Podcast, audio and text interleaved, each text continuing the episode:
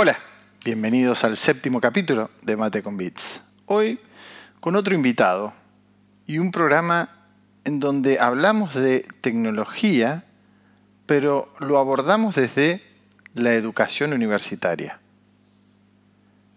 Bienvenidos a un nuevo capítulo de Mate con Bits, donde hacemos que la tecnología sea más simple y sencilla.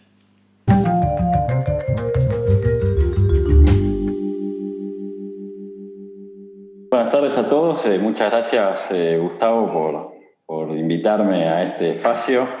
La verdad que, bueno, siempre que hablemos de educación y de tecnología es algo que, me encanta y, que soy, eh, digamos, estoy muy a gusto para poder charlar, ¿sí?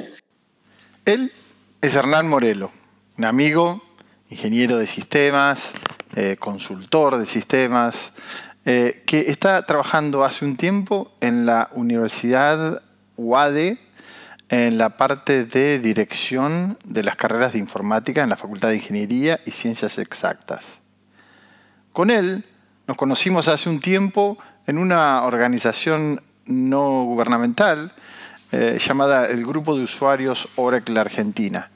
Y con él trabajamos en varios proyectos y en varios eventos y por esas cosas de la vida eh, gestamos una amistad eh, en donde, bueno, la pandemia nos separó porque vivimos eh, él en Buenos Aires y yo en Villegas.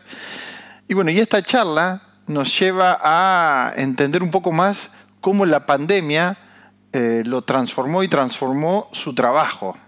Eh, además de dirigir las carreras, es a su vez profesor. Y quería conocer más cómo desde una universidad tan prestigiosa abordaron los cambios de la pandemia para la educación de grado.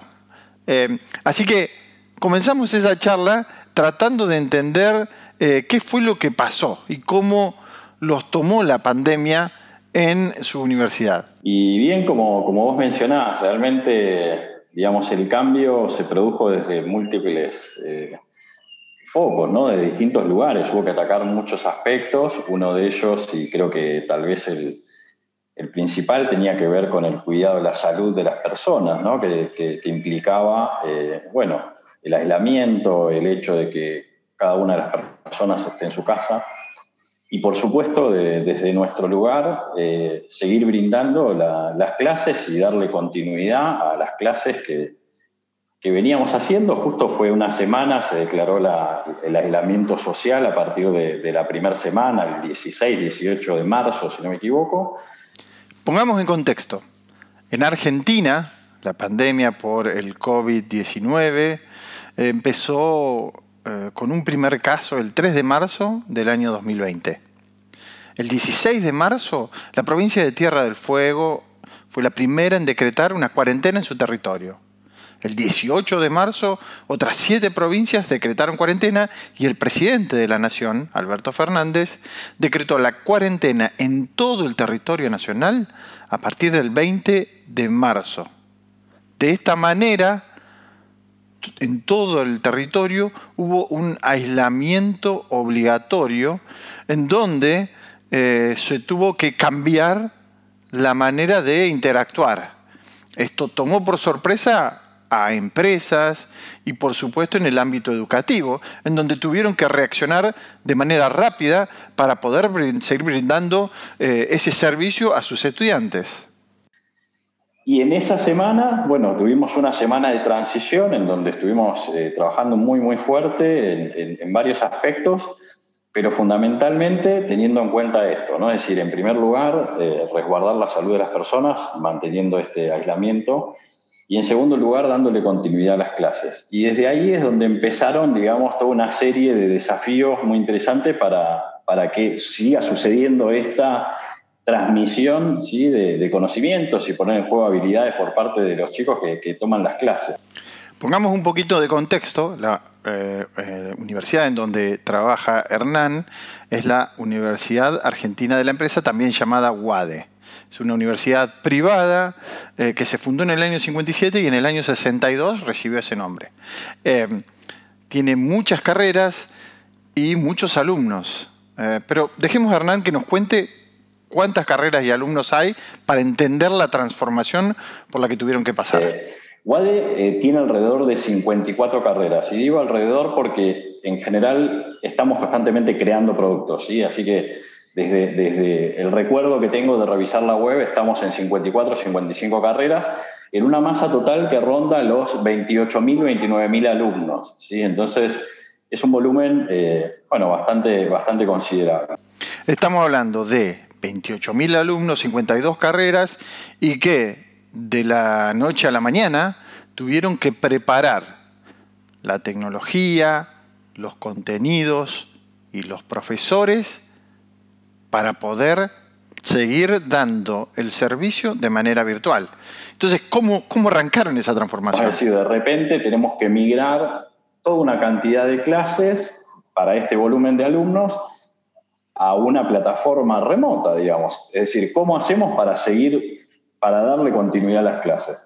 Y bueno, y ese fue un poco el, desafío y parte de lo que estamos charlando, ¿no? Y, bueno, algo que, en algún momento charlábamos y te contaba es, bueno, el primer desafío, más allá de, que cada una de las personas estaba en su casa y que ya de por sí eso le generaba a cada, a cada persona un desafío de cómo me organizo para dar la clase, cómo hago en este tiempo, cómo me coordino con mi mujer, cómo hago con los chicos. Sí, un montón de desafíos ya de movida eh, desde el ámbito personal. Pero desde el ámbito de infraestructura, que de alguna manera es lo que, lo que bueno, pretendemos charlar un poquito hoy, eh, nosotros tuvimos la, suerte ahí de, contar con algunas herramientas. Yo te decía que, WADE tiene un convenio de educación con Microsoft en donde, bueno, tenemos la posibilidad de hacer uso de algunas de las herramientas que, ellos tienen. Y, bueno, a partir de que los alumnos de WADE tienen una, cuenta de mail, digamos, con dominio de WADE, pudieron acceder, digamos, automáticamente a la herramienta de Microsoft Teams que es la herramienta que adoptamos para continuar con el dictado de las clases en manera remota.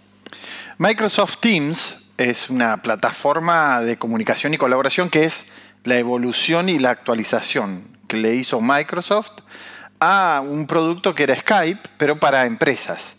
Eh, eh, Skype, el Skype que conocemos eh, de uso común era para llamadas y videollamadas Microsoft tenía un producto para empresas en donde había más colaboración y, también se podía usar para llamadas y evolucionó a esto que es una, plataforma de unificación.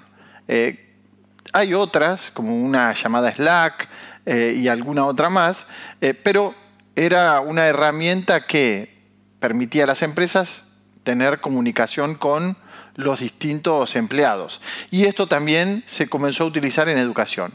Pero bueno, otra de las tareas que, pasó es esto de poder ir interactuando ¿no? y eligiendo primero cuál va a ser la plataforma de comunicación, en donde muchas organizaciones educativas no tuvieron esa claridad en ese momento de decir, bueno, qué herramienta es la más adecuada para poder comunicarme, para poder enviar los trabajos para poder de manera ordenada llevarle a los alumnos y también a los profesores esa unificación de criterios eh, que antes teníamos en un ámbito físico. Es decir, bueno, ahora tenemos una herramienta que nos permite realizar la conexión eh, y el dictado de la clase de manera remota. Dictar una clase que uno tenía preparado para darla en un aula cambia mucho dándola de manera virtual. Y como hablábamos en el capítulo anterior con Patricio Gorman, métodos arcaicos dados por Zoom no necesariamente significa que dejen de ser arcaicos. ¿Cómo fue el proceso en WADE? Es así, sí, es no, solo la plataforma, hubo varios aspectos. Y cuando uno menciona eh, un volumen tan grande de alumnos y tantas carreras, eh, damos a veces por supuesto, tal vez nosotros los que trabajamos en tecnología, de que es muy simple usar una compu, de que es muy fácil dar una clase a través de Internet, de hacer videoconferencias, y este tipo de, herramientas que tal vez son más asiduas y que las usamos más frecuentemente.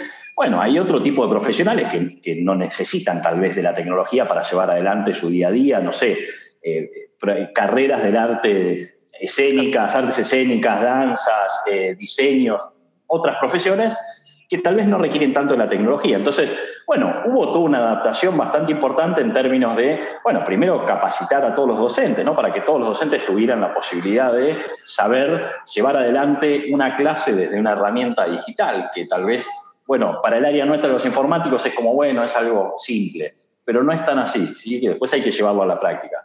Y después contar con una herramienta que podría ser la, la PC, ¿no? Es decir, que todos los docentes tengan las herramientas para poder dictar la clase durante la pandemia y al acelerarse esto que Hernán menciona de eh, la, no, el no entrenamiento y la no experiencia brindando o utilizando herramientas digitales, trajo nuevos términos, eh, como por ejemplo algo que se llamó el Zoom Bombing.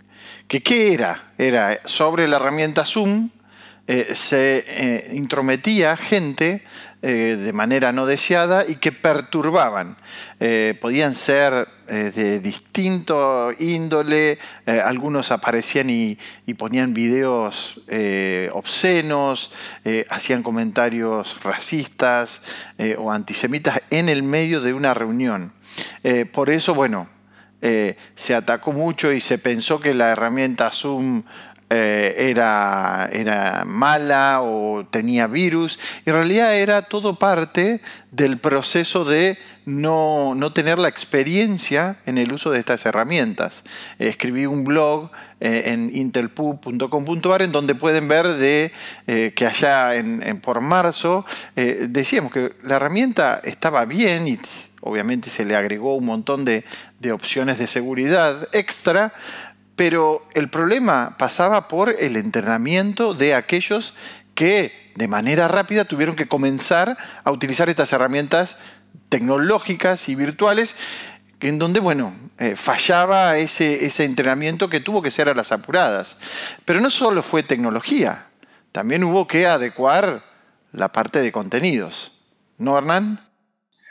Y ni hablar de la parte más importante que tiene que ver con toda la parte metodológica, ¿no? Es decir, bueno, veníamos, como bien vos decías recién, acostumbrados a un dictado de clase con una metodología, con toda una planificación de un cronograma de cursada, de cómo tiene que ser la clase, de cómo dictar los temas.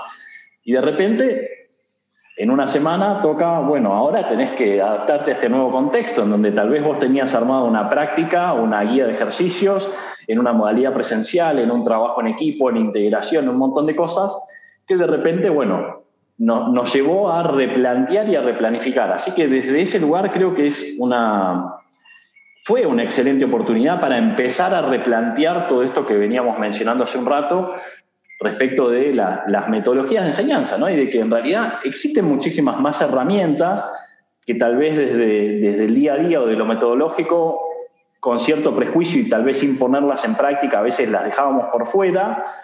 Y ahora empezamos a entender de que tal vez eh, en alguna educación más mixta, con algunas clases presenciales, en donde podamos poner lo, práctico, eh, la interacción social, el desarrollo, digamos, del profesional en términos con, con la presencia del cuerpo, con el uso de laboratorios y demás, es fundamental, sin duda no es reemplazable, pero sin duda también hay un montón de oportunidades para explotar en el campo virtual, en el campo remoto, que nos permiten, digamos, abrir un panorama completamente nuevo, plantear completamente nuevos desafíos desde el punto de vista de cómo formar un profesional, de cómo transmitir habilidades, no solamente conocimiento, de cómo ponerlo en práctica. Es decir, es algo muy lindo lo que sucedió en términos de disparadores. Es decir, es un mundo de oportunidades. Y Hernán, además de eh, de ser el director de las carreras y de estar a cargo de esa transformación con todos los profesores. Eh, es además profesor. Y le preguntamos, bueno, ¿cómo, ¿cómo había cambiado eso desde, además de tener que transformar y ayudar a todos los profesores y las carreras, cómo fue el cambio de él preparando sus clases? ¿Cómo tuvo que pasar a través de, de esta transformación pero desde una mirada más personal. Porque me, llevas a, reflexionarlo de nuevo varias veces, si bien a veces lo, hemos estado debatiendo. Y la, primera pregunta, la primera respuesta que me viene a esta pregunta es eh, la dificultad para obtener feedback de si me está siguiendo o no me está siguiendo. Es decir, esta situación de yo te veo en una cámara, nos vemos a través de una cámara, pero lo corporal, la expresión, lo que transmite un alumno cuando vos lo tenés en el aula, cuando lo ves en lo físico, cuando por más de que no te lo esté diciendo, te estás dando cuenta de que no me estás siguiendo, de que acá te perdí, entonces retomamos. Eh, creo que, hizo falta trabajar bastante más esta situación de feedback desde nuevas metodologías, ¿no? Es decir, abrir un espacio de feedback de veamos si realmente eh, me estás siguiendo, hagamos otro tipo de ejercitación para ver si me está siguiendo. Eh, y también tal vez el trabajo en equipo. Teníamos muchas dinámicas de trabajo en equipo presenciales que teníamos no poder replicar en lo digital y la verdad es que, bueno, hemos utilizado algunas otras herramientas que, y que han funcionado muy bien y algunas incluso hasta mejor que en lo presencial. Así que fue, fue un lindo desafío. Eh, y de nuevo, creo que fue uno de los momentos en donde tuvimos muchísimo trabajo en términos de rediseñar la forma de brindar los contenidos y fue algo muy lindo. Creo que fue algo muy, muy lindo porque, de nuevo, generó muchísimos desafíos en pensar cómo podemos mejorar la educación y todo lo que queda por, por, andar, ¿no? es decir, por, por, desarrollar. Pero definitivamente creo que fue eso, ¿sí? generar un nuevo espacio de feedback en donde tal vez anteriormente era simplemente recorrer el curso, escuchar, preguntar y ahora es más difícil eh, en, una imagen, ¿no? Cambiamos ahora y nos, vamos, apuntamos a el mercado y cómo desde una casa de estudios eh, están cambiando el foco por la demanda que están teniendo del mercado. Cuando hablamos de demanda, estamos hablando que la economía de conocimiento eh, eh, ya es el cuarto complejo exportador de Argentina con 6 mil millones de dólares y con un potencial para llegar a los 15 mil millones de dólares en el año 2030. Eh, ¿Cómo estamos en términos de empleo? la industria de tecnología eh, tiene unos 6 millones de personas empleadas solamente en el sector privado y con un incremento que vino a un ritmo del, 10% anual, alrededor del 10% anual. Eh, vamos a hablar de historia, ¿no? Cuando hablamos de historia, la industria pasó de 30.000 empleados en el año 2004 a 100.000 en el año 2017 y, según datos de, ADECO Argentina, eh, los perfiles de trabajadores más demandados, cuando hacemos un ranking del de el top 10, de los 10 más buscados, eh, bueno, eh, los primeros cuatro son robótica, inteligencia artificial, ingenieros y desarrolladores de software, profesionales en seguridad de información, cómo desde la casa de estudios donde Hernán está trabajando, se están tratando de adaptar a esta demanda que hay del mercado. Ahí tenemos una, excelente oportunidad para, para, repensar los roles, las profesiones. Hay una, hay una preocupación general desde los consejos profesionales, desde la CESI, que es la Cámara Argentina de Software y demás, debido al gran crecimiento que tuvo el sector informático tecnológico en la demanda de recursos. ¿no? Y muchas veces cuando nos ponemos a pensar y decimos, bueno, en, el ciclo de vida de creación de un producto de software necesitamos muchísimos roles. ¿no? Y como yo me gusta decir a veces cuando doy alguna que otra charla es, no necesitamos que todos estos roles sean cubiertos por un profesional que estuvo 5, 6, 7 ocho años en una carrera de formación, ¿no? Porque también después nos pasa esto, es decir, fundamentalmente en el área de tecnología muchos de los profesionales empiezan a formarse, acceden al mercado laboral, empiezan a trabajar en segundo tercer año, y bueno, después empiezan a estudiar las carreras, ¿no? Que no termina siendo en principio un impedimento para acceder al mercado laboral, pero que muchas veces termina siendo un condicionamiento para dejar la universidad. Pero al margen de esta situación, creo que se abre una nueva oportunidad en términos de, hay tanta demanda, se requiere de tanta especialización, es decir, necesitamos tal vez, como hablabas vos recién, un profesional que tal vez requiera tener habilidades en lo que tiene que ver con el desarrollo, tanto en el front, en el back, es decir, cuando desarrollamos una aplicación, yo necesito cubrir muchísimos roles en un producto. Tal vez necesito personas especializadas en conocimientos de base de datos, tal vez personas especializadas en conocimientos de front, tal vez personas especializadas en el área netamente de arquitectura, de tecnología. Entonces, a veces la pregunta que uno se hace es, ¿necesitamos formar un profesional que adquiera y que abarque todos esos conocimientos o tal vez deberíamos de segmentar y especializar un poco más la formación? Porque no nos olvidemos que en estos últimos 20, 30 años el área informática creció de manera exponencial, muy grande.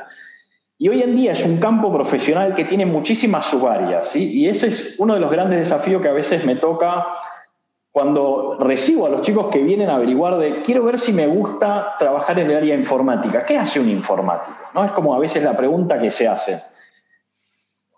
Y es una pregunta muy difícil de responder, porque yo siempre les digo, vos tenés que hablar en principio con muchos y te vas a dar cuenta de que posiblemente hables con uno y te diga, mira, yo me ocupo de lo que tiene que ver con el área de desarrollo, que en general es el, link más asiduo ¿no? entre un profesional de tecnología que hace, desarrolla.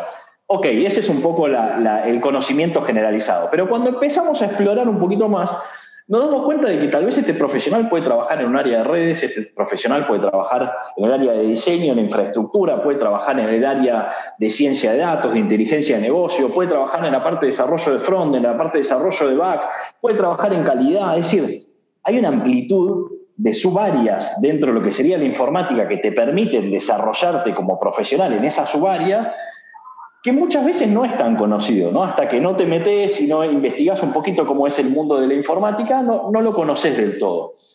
Y ni hablar después, bueno, todo lo que se empieza a generar con el cruce, hoy en día la tecnología atraviesa de manera transversal prácticamente a cualquier profesión. Lo que, lo que te permite de alguna manera juntar varios hobbies, ¿no? Es decir, uno puede ser informático y trabajar desde la tecnología en un área, en una industria, en un laboratorio, en una fábrica, en, prácticamente cualquier tipo de dominio, ¿no? Entonces como que te permite mezclar esas dos habilidades. Pero bueno, sin, sin irme demasiado por las ramas y, volviendo un poco a, esta pregunta que vos me hacías, sin duda creo que hay una oportunidad importante para replantearse, digamos, eh, los distintos niveles de formación. En ese sentido, empezamos a trabajar, eh, desde WADE ya tenemos funcionando eh, dos diplomaturas, una en, en, desarrollo web full stack, que es una diplomatura de un año, es una formación muy corta que está bien focalizada en tener conocimientos de tecnologías, de la parte de frontend, es decir, la parte visible del usuario y lo que está por detrás, cómo funciona toda la parte de backend. De esa manera, yo digo, tengo la posibilidad de formar un profesional que se inserte de manera rápida al mercado sin necesidad de atravesar toda una carrera de grado. Estamos de acuerdo que no es una carrera de grado, pero estamos de acuerdo que le estamos dando la posibilidad a una persona de tener habilidades profesionales para insertarse en un mercado laboral.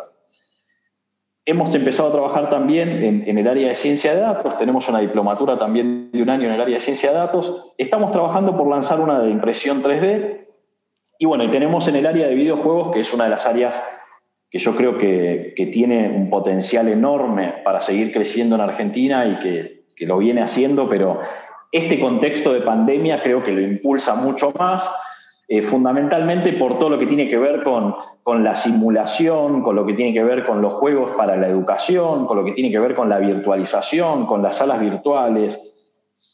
Bueno, hay, hay una posibilidad enorme. Y desde ese lugar, bueno, contamos con, con una tecnicatura en desarrollo de videojuegos y estamos trabajando, estamos presentando una licenciatura en videojuegos. Y sin duda estamos, estamos muy contentos en en el crecimiento que está teniendo ese área.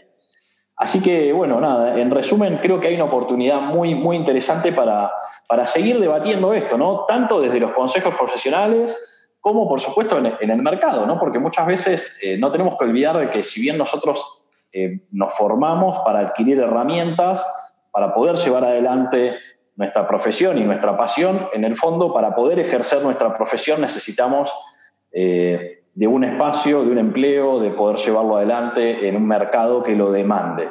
Con lo cual es muy interesante empezar a prestar atención de para dónde va ese mercado, para poder formarnos, eh, para poder seguir siendo atractivos y ofrecer nuestros servicios en ese mercado. Y por otro lado, entender si realmente es necesaria una formación, digamos, tan amplia o podemos eh, especializarnos y seccionarnos y, y, tal vez incluso hasta hacernos más específicos de un área, ¿no? Interesante el concepto para poder después analizarlo con más profundidad. Ahora, vamos a, girar el ángulo y apuntar a, bueno, esta, en, la, pandemia había un montón de computadoras que estaban en los laboratorios de la universidad, eh, que, bueno, con el tema de la pandemia y los alumnos que no estaban yendo al edificio quedaban sin utilización. Eh, entonces tuvieron una idea y hay un proyecto internacional en donde UADE se unió. Eh, y Hernán nos cuenta qué es este proyecto que se unieron. Eh, este proyecto es un proyecto que, tiene los orígenes en, el proyecto SETI. No sé si, si, recordás, en nuestras épocas existían unos fondos de pantalla que lo que hacían era, eh, bueno, mostraban unas imágenes, pero en, el fondo lo que hacía era cuando nosotros no usábamos la PC, aprovechaba la capacidad de, ociosa del procesador para procesar determinados paquetes de información. ¿Y qué era SETI? SETI es S-E-T-I. Eh, es un acrónimo que en inglés es la búsqueda de inteligencia extraterrestre. Eh, es un proyecto de la Universidad de California en Berkeley en donde se trataba de investigar eh, sonidos extraterrestres. Esto nació allá por el año 99, pero lo más importante fue el uso a gran escala de la computación distribuida a través de Internet. Eh, y esto, cuando Hernán nos dice, bueno, capacidad ociosa, ¿qué quiere decir? Que nosotros cuando tenemos nuestra computadora en nuestra casa y no la estamos usando, bueno, la computadora está ahí y el poder de computacional sigue estando. Entonces lo que hacía este proyecto era utilizar todas las computadoras, obviamente uno bajaba un programa eh, que era seguro, que no era un virus, y comenzaba a que cuando uno no utilizaba, es decir, cuando salen los protectores de pantalla, y es decir, cuando uno no está tecleando o utilizando el mouse, eh, comenzaba a hacer unos cálculos y mandar, recibía información, hacía cálculos, los completaba y los enviaba de vuelta a eh, la universidad. Este fue uno de los proyectos más exitosos desde el punto de vista de computación distribuida, con más de 5 millones de participantes a nivel internacional. Eh, pero bueno, el resultado fue negativo eh, y no se encontró nada. Este, en 31 de marzo eh, de este año, 2020, se anunció que bueno, se dejaba de utilizar este, este SETI. Y en esto eh, utilizando esa misma capacidad de computación distribuida, eh, bueno, se lanzó este nuevo proyecto. Eh, este mismo proyecto que, surgió en la Universidad de Stanford en Estados Unidos, hace un tiempo ya viene trabajando en un proyecto que se llama Folding at Home, que, que básicamente es plegamiento en casa. ¿sí? Es decir, este proyecto lo que estudia es cuál es el comportamiento que tienen eh, las moléculas, cómo es su plegamiento, entonces hacen diferentes tipos de, simulaciones en, donde lo que pretenden es encontrar, digamos, oportunidades para poder trabajar farmacológicamente en el tratamiento de diferentes tipos de enfermedades. Por supuesto, yo no soy especialista en ese área, así que mucho más detalles sobre eso no, te puedo dar, pero eh, en el fondo lo que, se, lo que se busca es, desde este proyecto, es cómo podemos aportar al tratamiento de una vacuna para el COVID. En ese momento nosotros en abril empezamos a, indagar, a preguntarnos, es decir, tenemos 400 computadoras ociosas, eh, no la estamos utilizando porque estamos dictando las clases en modalidad remota, cómo podemos utilizar este tipo de, toda esta capacidad ociosa, digamos, para, algún proyecto eh, eh, sin fines de lucro, ¿no? Obviamente. Y bueno, encontramos este proyecto que, la verdad que nos encantó y que básicamente tiene el, mismo funcionamiento que el proyecto C, que se, sumaron eh, cerca de 500.000 computadoras desde lo que va desde abril a la fecha. Eh, y desde entonces la verdad es que lo que se está haciendo es se está analizando el comportamiento, el plegamiento de estas proteínas para, detectar oportunidades de, creación de un fármaco. ¿no? Uno podría bajar este software eh, de Folding at Home, en la página de Folding at Home, eh, en donde bueno, hay em, embajadores, como por ejemplo el CEO de Microsoft o la presidenta de AMD, mucha gente eh, muy influyente en el en el mundo de la tecnología que está ayudando a este proyecto de computación distribuida en donde uno desde su computadora podría estar ayudando eh, en, este proyecto eh, con poco riesgo, porque bueno, eh, de hecho hay muchas empresas y como por ejemplo en la Universidad UADE que están participando. Pero realmente es un software muy seguro. la forma de trabajar no es estar constantemente conectado a Internet, sino que simplemente descarga el, el archivito con la información a procesar, trabaja de manera local y una vez que está procesado por completo ese paquete, digamos, se conecta y lo envía, si no es que está constantemente funcionando. Y, sí, la forma de, ver este proyecto es, eh, bueno, uno puede, puede venir a los laboratorios de WADE y, y obviamente prendemos los monitores para verlo porque no hace falta que esté el monitor prendido, pero digamos está, está funcionando digamos el procesador. Eh, en general lo tenemos que ir regulando porque a pesar de que, de que uno no lo quiera creer, cuando uno pone aprovechar la capacidad del procesador al máximo, como en una, en una, en una de las aulas, por ejemplo, hay alrededor de 40 máquinas, eh, se nota la temperatura dentro del aula, es decir, empieza a levantar la temperatura de manera considerable, con lo cual hay que ir regulando, este software te da la posibilidad de regular, si querés dar un procesamiento eh, no dedicado, uno dedicado a medias o uno dedicado del todo. Eh, y, bueno, hay que ir regulando de alguna manera la, temperatura con, con, esa capacidad de procesamiento. Cuando la computadora a veces se nos pone lenta o se nos apaga, eh, en muchos casos es por esto de la temperatura del procesador.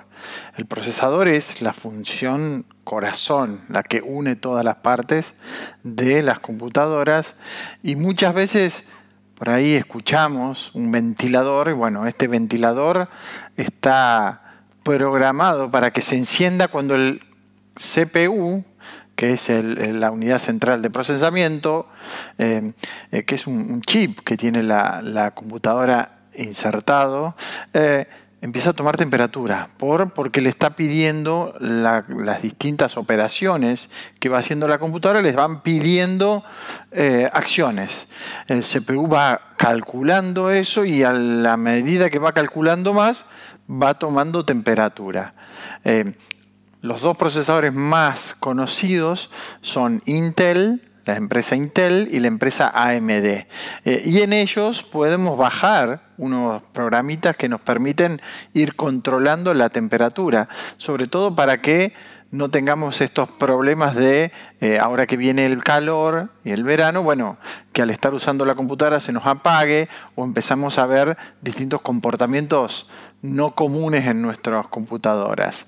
Eh, entonces este calor, imaginamos 40 computadoras con los procesadores andando, claro, como dice Hernán, sube la temperatura en toda la habitación de, de, las, de las aulas estas. Yo creo que la parte más interesante es que, bueno, que cada uno desde su lugar pueda aportar a encontrar una solución a este problema mundial.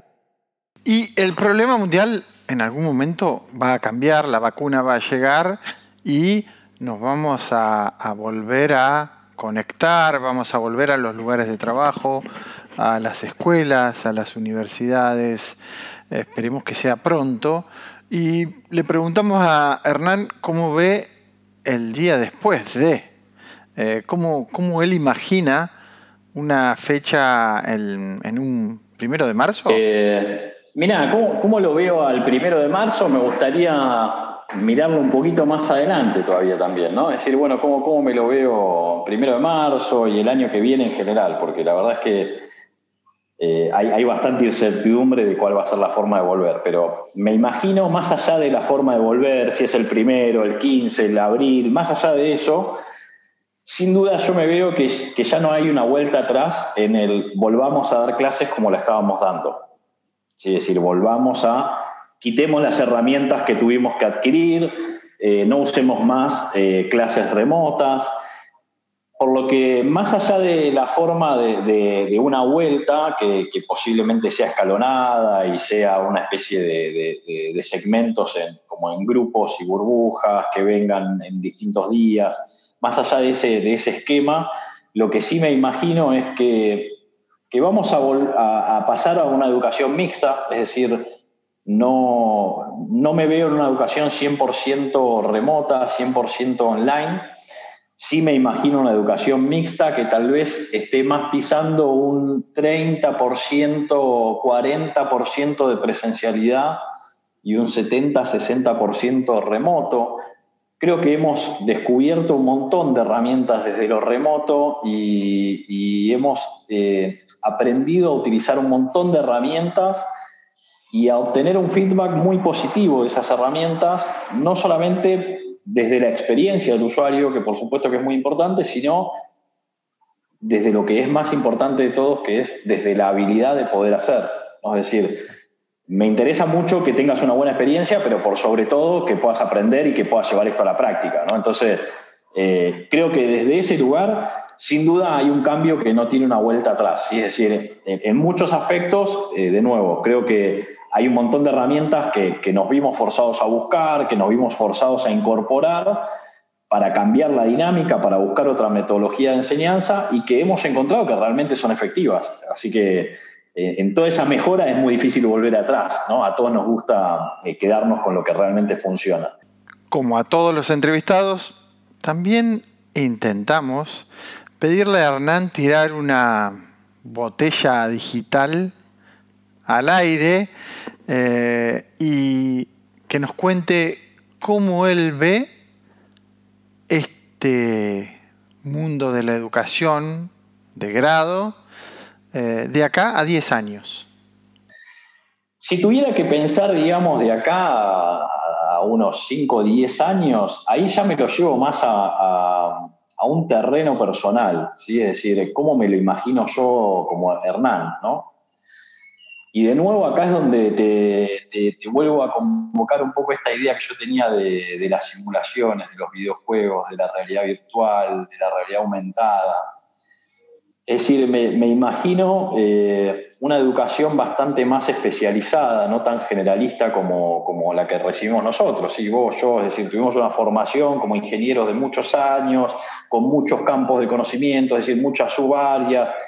Eh, y la realidad es que en el fondo tampoco fuimos especialistas de ninguna hasta que nos elegimos una y empezamos a trabajar en esa, con lo cual eh, la realidad es que yo me imagino, de nuevo esto que te comentaba, ¿no? de acá a 10 años, una educación bastante más especializada y me gustaría casi que te digo hasta más individualizada, es decir, adaptada a las capacidades de cada uno, no tan estandarizados, tan tipo fábrica de que todos duramos un año, es decir, más adaptada a las necesidades y a las particularidades de una persona y por supuesto para eso eh, hay que tener en cuenta muchos factores, ¿no? Es decir, no, no es fácil decir, bueno, tengo una educación autoguiada o mentoreada por... Eh, una persona con un software, una IA que me ayude a ir viendo en qué lugares tengo que mejorar, en qué lugares soy más débil. Eh, sin duda hay que, hay que planteárselo y, no solo que me, lo imagino por ahí, sino que me gustaría que fuera por ahí. Y para cerrar le preguntamos a, Hernán cómo ve esta conjunción del día post pandemia y cómo prepararnos para, como argentinos, encarar el mundo en esta sociedad del conocimiento? Se están generando unas mesas de debate de, cómo trabajar en la formación de formadores post este, pandemia y también post aprobación de la ley de la economía del conocimiento, ¿no? que viene a fomentar todavía, a seguir impulsando la tecnología, la nanotecnología, es decir, un montón de rúbricas que necesitan transformarse para poder ofrecer esos servicios, que necesitan de tecnología, que necesitan de profesionales. Entonces, se están trabajando en varias áreas, digamos, en, pensar cómo tiene que ser esa formación, cuáles son las habilidades y las herramientas que requieren esas eh, empresas o esas pymes para lograr esa transformación. O sea, hay, muchísimo por hacer, es muy lindo. Es muy lindo desde ese lugar, creo que hay, tenemos un montón de oportunidades. O sea, así como, como esta pandemia nos sacudió emocionalmente en un montón de cuestiones, que generó un montón de desafíos y demás, eh, se generaron un montón de oportunidades nuevas. Eh, eh, que creo que, bueno, que tenemos mucho para, aprovechar y para, para seguir creciendo como sociedad, y a nivel mundial, obviamente.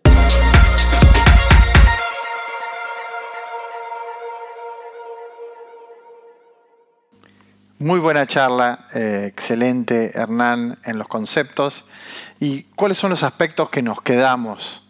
Eh, por un lado, tenemos la parte de la tecnología, pensar cómo la educación tuvo que transformarse, al igual que las empresas, con algunas de las herramientas tecnológicas disponibles o algunas nuevas que aparecieron también, eh, y que tuvieron que también esas plataformas transformarse por el gran uso que tuvo. Pero primer punto, la herramienta, que no era lo único que había que pensar, también había que transformar a los educadores, las personas que llevan esos conceptos y el conocimiento hacia los estudiantes. Eh, ¿Cómo transformarlos? Primero, brindándoles una capacitación con las herramientas para hacer un mejor uso y aprovechamiento de estas plataformas. Y por otro lado, la adecuación de los contenidos. Eh, cambió la manera de dar clases, cambió la manera de llevar y, atrapar. ¿no? Hablábamos en, algunos, en el capítulo anterior del engagement, cómo atraemos a la audiencia. Bueno, en este caso la audiencia son los estudiantes, cómo los atraemos, cómo hacemos que refuercen el contenido, que entiendan los contenidos, eh, eh, mucha actividad de grupo, bueno, cómo transformamos esas actividades. Y como decía Hernán, en muchos casos encontraron que eh, tenían hasta más beneficiosos los trabajos que habían diseñado de, manera virtual y que no todo era difícil y complicado e imposible, sino que bueno, en algunos casos encontraron hasta mejores maneras que no se van a cambiar el día después de la pandemia. Por último, el concepto de eh, la visión de Hernán sobre una educación a medida.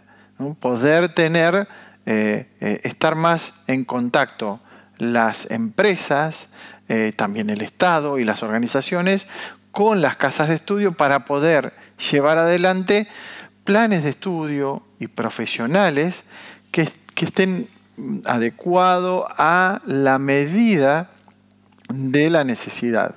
Eh, es una discusión importante a llevar adelante en esta transformación que está ocurriendo, tanto en el aspecto profesional como en el aspecto empresarial. Eh, lo que nos deja esta pandemia es que nos aceleramos en la transformación y tocó en cada uno de los sectores. En esta evaluamos la educación.